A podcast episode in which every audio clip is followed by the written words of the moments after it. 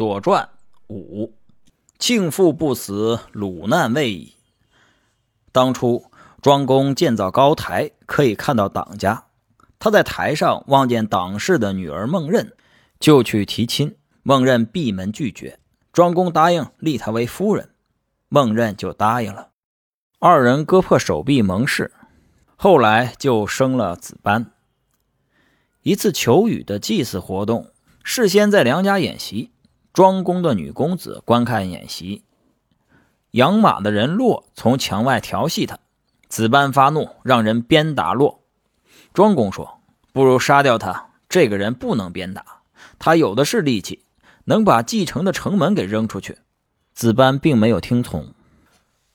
庄公得病以后，向叔牙询问该立谁做继承人。叔牙回答说：“庆父有才能。”庄公又征询季友的意见，季友回答说：“臣尽死力来侍奉子班。”庄公说：“刚才叔牙说庆父有才能。”季友就派人以国君的名义，让叔牙等待在真乌的家里，让真乌用毒酒毒死了叔牙，并且对他说。喝了这杯酒，你的后代在鲁国还可以享受爵位；否则，不但你死了，而且还没有后代。叔牙无奈喝了毒酒，回家时走到葵泉就死去了。鲁国立他的后人为叔孙氏。八月初五，鲁庄公在陆寝去世，子班继位，住在党氏的家里。这年冬天的十月初二，公仲也就是庆父。派那个养马的人骆在党家刺死了子班，既有逃亡到陈国，鲁国人又立闵公为国君。次年的秋天八月份，闵公和齐桓公在洛姑结盟，请求齐桓公帮助季友回国。齐桓公答应了闵公的请求，派人从陈国召回季友。闵公驻扎在狼地等候他。春秋上记载，季子回到国内。称季友为季子，这是赞美季友。这年的冬天，齐国的仲孙丘来到鲁国，为夏季的动乱向鲁国表示慰问。春秋中称呼仲孙丘为仲孙，这是对他表示赞美。仲孙丘回国说：“不除掉庆父，鲁国就不会太平。”齐桓公说：“怎样才能除掉他呢？”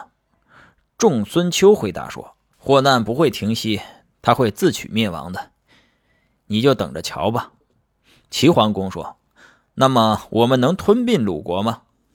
仲孙丘回答说：“不行，他们还在遵守周礼，周礼是立国的根本。下臣听说，国家如同大树，如果一个国家想要灭亡，那么树的躯干必行先行扑倒，然后枝叶才随着落下。鲁国不抛弃周礼，是不能动它的。”你应当帮助鲁国平灭国内的暴乱，并且亲近他，亲近有礼仪的国家，依靠稳定坚固的国家，离间内部涣散的国家，灭亡昏暗动乱的国家，这样才能称霸称王。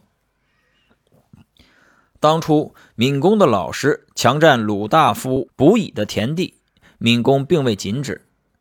这年秋季八月二十四日，庆父派遣卜乙。在武围杀掉闵公，季友带着西宫逃往诸国。后来庆父逃到莒国，季友和西宫才返回鲁国，立西宫为国君。鲁国人用财物向莒国换取庆父，莒国把庆父送回鲁国。当庆父到达密地时，让公子瑜请求季友赦免他，季友没有答应，公子瑜哭着回去。庆父说：“这是公子瑜的哭声，我看来活不成了。”于是上吊死了。闵公是哀姜的妹妹叔姜的儿子，所以齐人才拥立他为鲁君。庆父和哀姜通奸，哀姜想立庆父为国君，闵公被刺身亡。哀姜事先知道内情，所以事后逃到诸国。后来齐国人向诸国要回哀姜，并在一地杀了他。把尸体运回齐国，西宫请求归还尸体，并予以安葬。